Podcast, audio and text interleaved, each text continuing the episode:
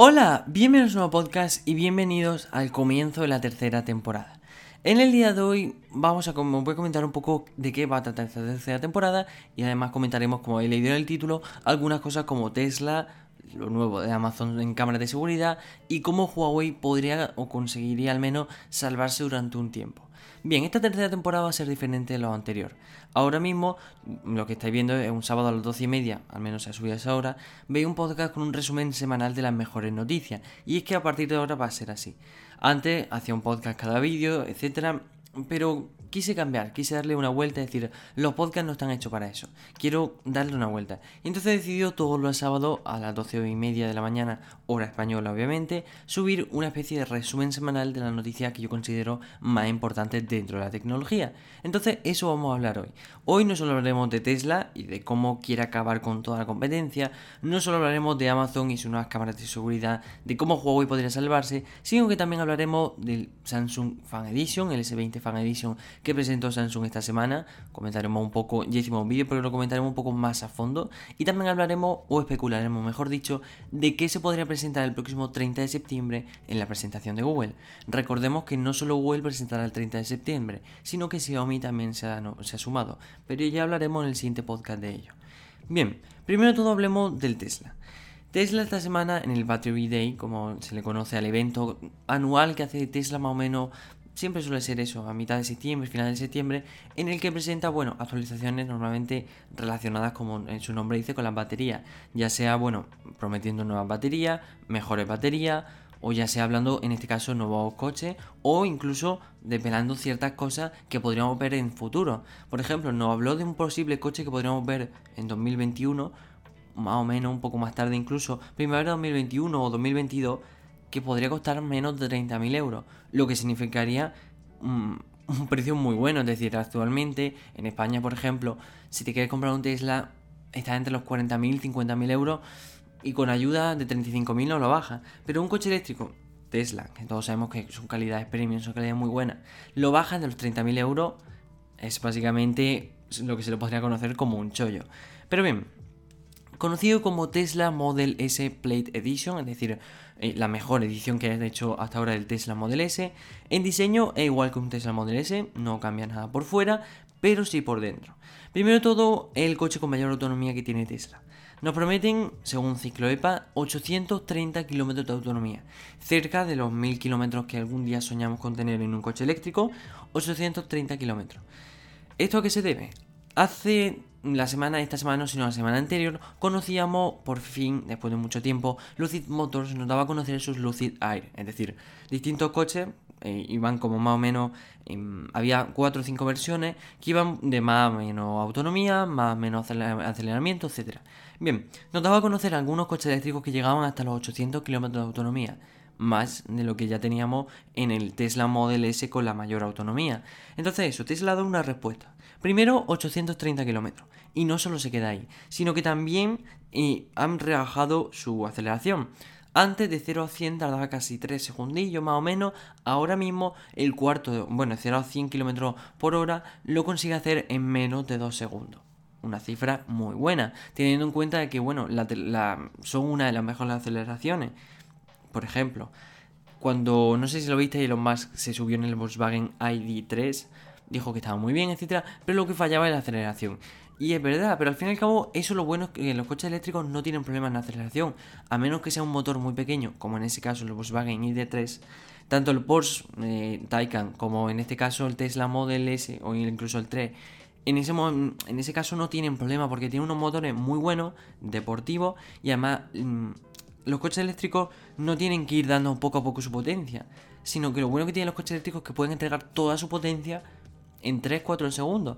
Es lo bueno, comparado con un coche de combustión que tienes que, como al no tener marcha, no tienes que ir subiendo, ir subiendo la potencia poco a poco, no. En un coche eléctrico lo bueno que tienes es que te puede entregar toda la potencia en 2-3 segundos. Y entonces eso, claro, por eso siempre vemos las aceleraciones tan rápidas en los coches eléctricos. Pero no solo eso, sino que además promete que su velocidad máxima serán 320 km por hora. Bien, ¿a qué viene esto? Hay una conocida como vuelta de Nürburgring, que es por así decirlo, una vuelta en la que los coches compiten por ser el coche más veloz. Hasta ahora, bueno, el, Tesla Model 3 lo tuvo, luego llegó el Porsche Taycan, que le superó, hubo ahí como mucha rivalidad. Y entonces ahora Tesla, hasta que no tenga el Tesla Roadster que nos prometieron para 2020, que bueno, ahí todavía regulera la entrega, todavía hay que esperar bastante, pero bueno, hasta que no lo tengan en fabricación, es decir, que lo podamos comprar tranquilamente, tendremos que esperar. Y de por el momento tendremos este Tesla Model S Plate Edition como el Tesla más rápido que tiene actualmente en venta la compañía. Entonces supongo que, como siempre, lo llevarán al circuito de Nürburgring y allí competirán, pues, por si pueden superar al Porsche, que probablemente lo hagan. Pero bien, Tesla Model S Plate Edition. Suena muy bien, el Tesla Model S más rápido que tiene actualmente la compañía y que ya se puede comprar. Los plazos de entrega todavía no están asegurados, puede que tarden más o menos, vi que tardaban entre unos 2-3 meses, no son muchos la verdad, y plazos de entrega incluso de hasta teléfono mucho mayores, pero muy buenos plazos de entrega. Bien, pasemos a la siguiente noticia y es que Amazon hace dos días hizo una especie de gran presentación. Eh, todos conocemos a Amazon porque su conocido eh, Amazon Echo, ¿no? Su conocido altavoz inteligente con Alexa integrada. Pues bien, no vamos a hablar de ello porque tampoco tiene mucho, lo único que han hecho es que esos Echo Dot, que antes eran así en forma de pastilla gigante, ahora es como que le han metido aire por dentro y ahora son una esfera. Mucho más bonito el diseño, personalmente me gusta más, pero no vamos a hablar de ello hoy. Sino de lo que vamos a hablar es de por así decirlo, una marca que tiene eh, Amazon de cámaras de seguridad, que se llama Ring. Ring es una marca, bueno, una empresa que compró Amazon de cámaras de seguridad, timbre, llaves de seguridad, etcétera, todo ello, lo que engloba la seguridad en general, pero con, por así decirlo, con inteligencia, es decir, llave inteligente, bueno, eh, detectores de movimiento y toda esa pesca, ¿no? El caso es que Ring ha tenido ciertos problemas siempre en privacidad. Tuvo algunos problemas con su eh, timbre inteligente porque tiene una cámara, etc. Tuvo problemas de privacidad. Pero bien, han presentado no solo su nuevo altavoz, etc. Un montón de altavoces lo han renovado todo. Sino que han presentado el Ring Always Home Cam. Literalmente una cámara mm, de la marca Ring que always, para lo que no lo sepa en inglés, es siempre, ¿no? Digamos que siempre. Entonces, es una cámara de seguridad diferente a lo que estamos acostumbrados hasta ahora. Bien, normalmente cuando ponemos una cámara de seguridad, ya sea en una habitación, un almacén, no sé, una tienda, tenemos una cámara de seguridad en una esquina, arriba siempre en el techo, y que en poco se mueve de ahí. Pues bien, Amazon ha querido cambiar un poco el concepto de las cámaras de seguridad. En vez de tener una cámara fija en un punto, ¿por qué no hacemos que la cámara se pueda mover por sí sola? Bien, pues combinar un dron y una cámara de seguridad es lo que ha conseguido Amazon. Y es que el concepto en sí está muy bien, es decir, no, ya no tendremos que tener una cámara fija en un punto, sino que esta cámara tiene muchos puntos buenos. Primero de todo, al ser una cámara en movimiento, es decir, es un dron, imaginaos, vale, vamos a ponerlo en contexto. Imaginaos una caja, pongamos, no voy a decir proporciones, pero imaginaos una caja pequeña de zapatos, cuadrada, blanca. Pues de esa caja de zapatos pongamos que de pronto eh, sale un dron, porque sí, ¿no? Sale un dron. Pues bien, eso más o menos como sería si tuvieseis este eh, Ring Always Home Cam. En una caja blanca, que sería como su base de carga, tendrá el dron, estará integrado, llegará cuando, cuando tenga pase, o sea, cuando haya dado una vuelta este dron está hecho para, por ejemplo, combinarlo con más cosas, no solo que tenga el dron, sino que lo tendrás que combinar con sensores de movimiento, sensores de luz, etc. Bien, pongamos que este, primero de todo lo que va a hacer este dron, vamos a llamarlo dron, porque en verdad es una cámara de seguridad, pero es un dron el que lo que lo lleva. Lo primero que va a hacer este dron es crear un mapa. lo mismo que hacen, por ejemplo, los robots de limpieza en casa. Crean un mapa y asignan habitaciones. Pongamos que tenemos una casa con tres habitaciones, una cocina, un baño, etc. Bien, cuando asignamos a habitaciones, es decir, ponemos habitación 1, habitación 2, salón, cocina, baño, tal, de pronto imaginaos que son las 11 de la noche y de pronto se escucha en habitación 2 un ruido. Este eh, Ring Always Home Cam, este dron, va a ir, va a salir de la caja de carga y va a ir hasta la habitación número 2. Bien, grabará desde que sale de la caja de carga hasta que llegue a la habitación 2, si hubiera un intruso, si hubiera algo diferente, porque claro, si de pronto imaginaos, o también puede salir fuera, es decir, jardín o lo que sea. Imaginaos que estáis, tenéis una casa gigante con un jardín y todo, y de pronto se encuentra, eh, dice, oye, hay un movimiento, no somos nadie de casa, lo que va a hacer ese, ese dron es salir de la caja de carga e ir hasta ese cierto punto para grabar, ya sea de noche o de día, porque tiene cámara de visión nocturna, y alertarnos de que hay alguien intentando entrar o lo que sea. También, por ejemplo, lo que anunciaba Amazon, imaginaos que no hay nadie en casa, estamos estamos de viaje o estamos fuera, lo que sea, y alguien intenta entrar en nuestra casa. El Ring Home Cam lo único que va a hacer es salir de la caja de carga y grabar a quien esté intentando entrar en nuestra casa para poder o a enviarnos eso, ese contenido a nosotros y que nosotros llamemos a la policía o directamente contactar con la policía para que ese intruso no entre en nuestra casa. Bien, es un concepto muy bueno, al fin y al cabo, oye, tenemos una cámara de seguridad que sobrevuela la casa, mucho más sencillo, no tenemos que tenerla puesta en un lado, se mueve, muy bien. Ahora bien, hay un problema. Os lo comentaba al principio, es que lo he comentado por algo, que Ring tuvo en el pasado ciertos problemas con la privacidad. Y pensad que esto es un dron que está en vuestra casa permanentemente las 24 horas y que cuando sale emite una grabación. Amazon ha dicho que, bueno, por ejemplo, cuando está en la base de carga, la cámara está tapada, entonces no puede grabar nada, pero ahora entra la duda, bueno, la cámara no, pero el audio sí.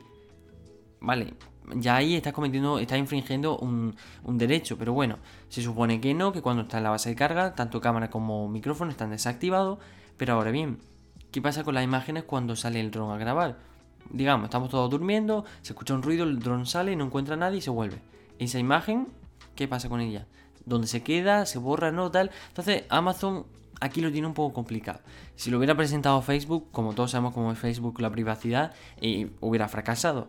Ahora, Amazon tiene que dar esa cierta confianza, tiene que inspirar esa confianza para que podamos confiar en ese producto. Es decir, tengamos un dron con una cámara volando por casa a cualquier hora o quién sabe, no da mucha confianza así de primera. Entonces, Amazon ahora lo que se tiene que encargar es de prometer mucha privacidad, explicar un poco qué, va, qué van a pasar con esas imágenes, con esas grabaciones, etcétera.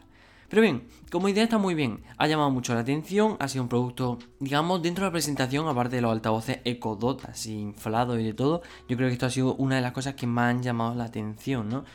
De pronto, es que ha sido como, no sé, raro. Yo me acuerdo ver la presentación, no me acordaba ni que era ese día, de pronto me puse, me puse a verla y vi cómo fueron presentando Amazon Luna, el servicio streaming, presentaron también los Echo Dot, etc. Y de pronto el Real Always Cam, es decir, ¡pum! te saltaba un dron que, vigilaba tu casa en movimiento, etcétera. Muy buena idea. Ahora bien, es lo que os comento, el tema de privacidad no es lo mejor, sobre todo si Ring ha tenido ciertos problemas en el pasado. Pero bien, tercera noticia importante, y esto no es para nosotros, sino para Huawei. Bueno, también para los que, sean consumidores de Huawei es una gran noticia. Bien, todos sabemos, eh, para el que no lo sepa, lo ponemos en contexto rápidamente. Hace poco, relativamente entró en, vigor el veto de Estados Unidos hacia Huawei, lo que indica que no podrá comprar procesadores Kirin, Qualcomm, nada de Estados Unidos. Es decir, ahora mismo Huawei tiene un cierto, por así decirlo, tiene un almacenamiento de procesadores Kirin, pero hay un problema de, almacenaje, es decir, tiene, si no puedes comprar una empresa como Huawei, sabemos todos que no compra un procesador por cada móvil que hace, sino tiene su almacén con, yo que sé, digamos 100.000 procesadores. Ahora bien, cuando consigues vender esos 100.000 procesadores, ya sean en gama alta, gama baja, gama media, y no puedes comprar más, ahí hay un problema. Y ese es el problema que se está viendo Huawei. Cada día que pasa se fabrican más teléfonos. Huawei no ha parado de fabricar teléfonos. Sería horrible para ellos. Pero no, no, se ha parado de fabricar teléfonos, pero no se han seguido comprando procesadores porque no se puede. Entonces ahí hay un problema. Pues bien, con este veto significa que no solo no pueden utilizar los servicios Google, sino como digo, no pueden ni comprar ni las compañías venderle a Huawei ni procesadores, ni pantalla, etc. Bien, entonces aquí hay un problema para Huawei bien gordo. Ahora, lo que sí deja el, gobierno de Estados Unidos es pedir una licencia de venta. Es decir, pongamos que una vez que hay realizado un veto, compañías como, vamos a decir Qualcomm en este caso, porque también lo que vamos a hablar, puede pedir, que ya lo pidió, una licencia de venta. Es decir, oye, yo quiero venderle a Huawei estos procesadores, etcétera. Ahora, están en A o B. A que te lo acepten, B que te lo rechacen. A Intel se lo han aceptado. Ahora bien, Intel eh, para los ordenadores está muy bien, pero no tiene procesadores de móviles. Entonces ahí está el problema.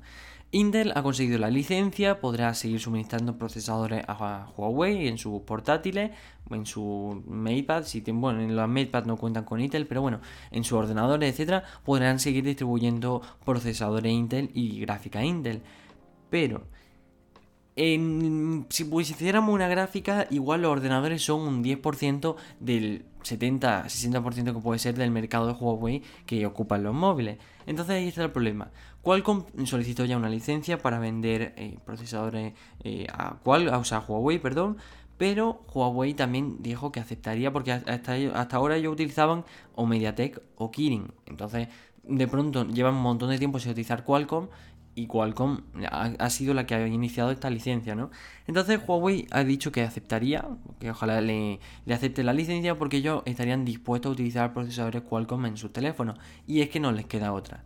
Obviamente Kirin, eh, aunque sea una empresa que principalmente es de China, ¿no? Se supone, pero su sede social está en Estados Unidos, con lo cual su sede social en Estados Unidos y el veto se hace en Estados Unidos. Kirin no puede vender. No puede vender MediaTek y no puede vender tampoco, en este caso, em, Qualcomm.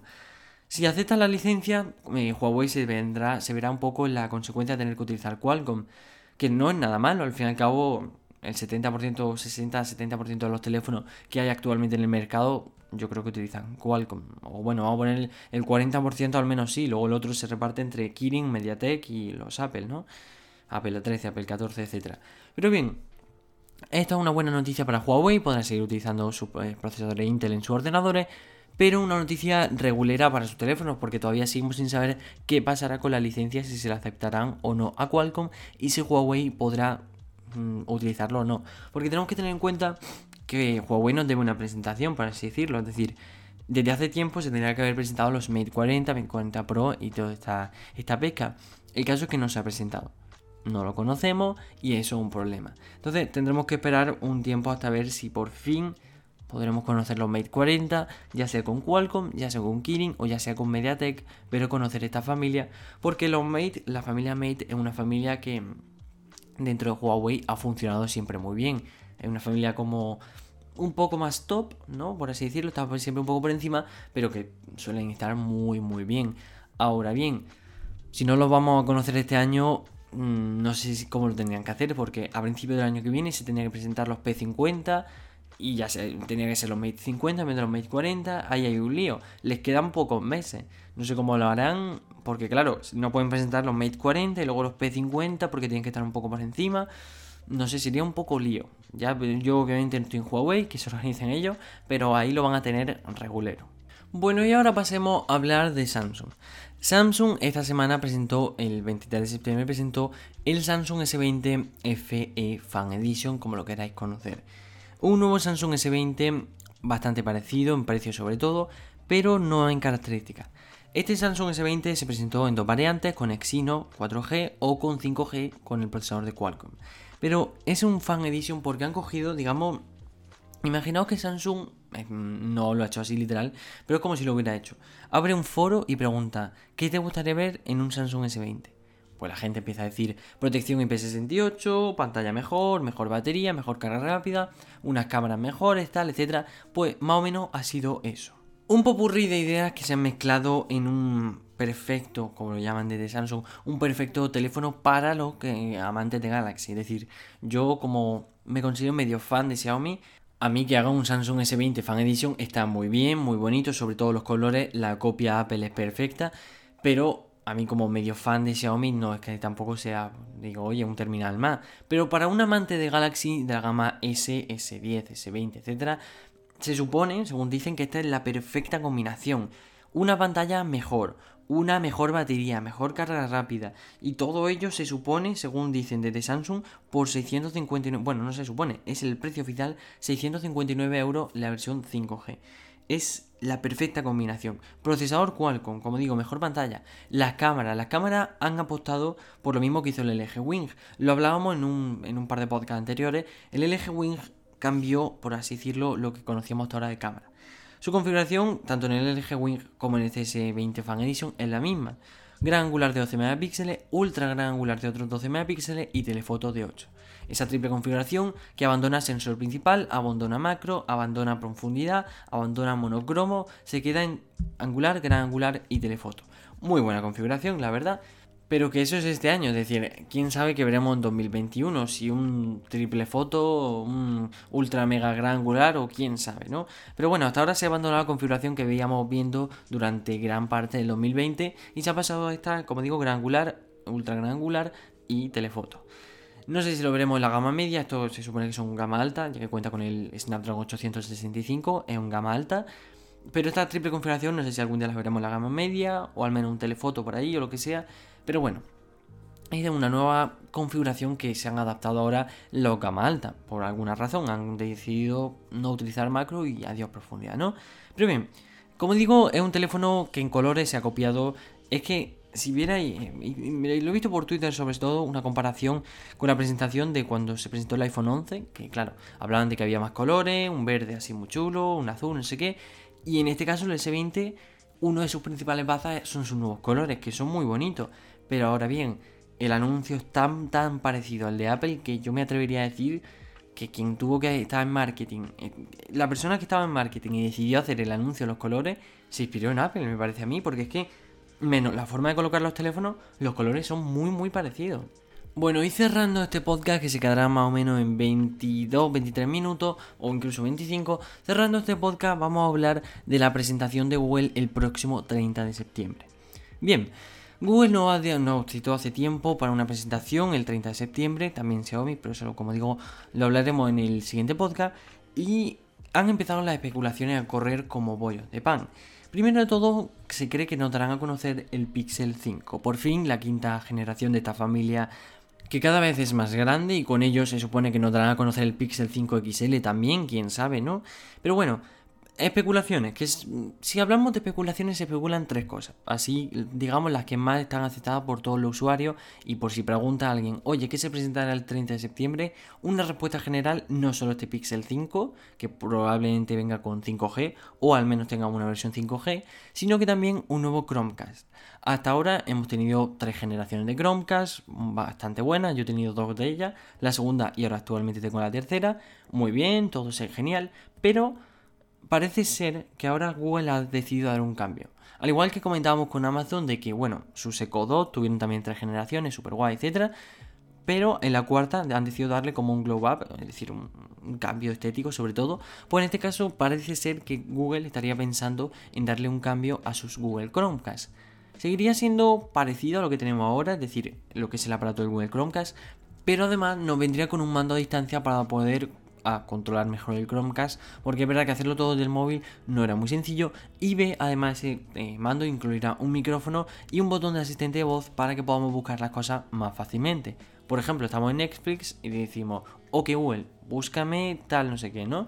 Entonces, se supone para facilitar nosotros la búsqueda de contenido, ya sea Netflix, Google, YouTube o incluso dentro de, de Google en general, ¿no?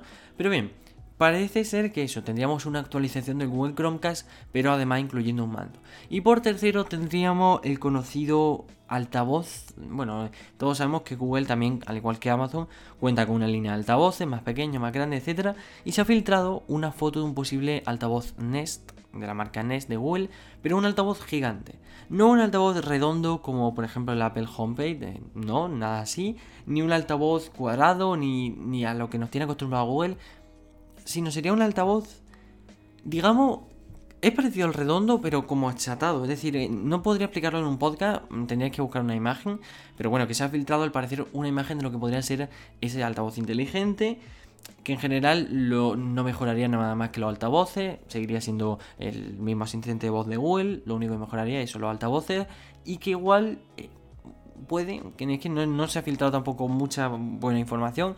A ver, filtrar se ha filtrado mucha. Ahora, que sea realista o no, eso ya es complicado. Pero según información que no creo que sea muy realista, pero bueno, tendríamos versiones con autonomía, es decir, con batería, etcétera. Pero eso yo lo dejo más un poco a un lado porque un altavoz inteligente, sin tener que enchufarlo, yo creo que todavía no lo vamos a ver. Pero bueno, las filtraciones son lo que son, ¿no? Hasta aquí, el, por así decirlo, el repaseo de noticias, de las noticias más importantes de esta semana. Cuéntame qué te ha parecido este primer episodio y muchísimas gracias por escucharme si has llegado hasta el final. Nos vemos el próximo sábado a las 12 y media. Déjame en. Bueno, recuerda seguirme tanto en Instagram como en Twitter, arroba Megitecno. Y no olvides suscribirte a estos podcasts o suscribirte a mi canal de YouTube para no perderte ningún vídeo. Igual, búscame en Megitecno, ya sea en Apple Podcasts, en Spotify, YouTube, Twitter, Instagram, en cualquier sitio. Muchísimas gracias por escucharme y nos vemos el siguiente sábado. ¡Adiós!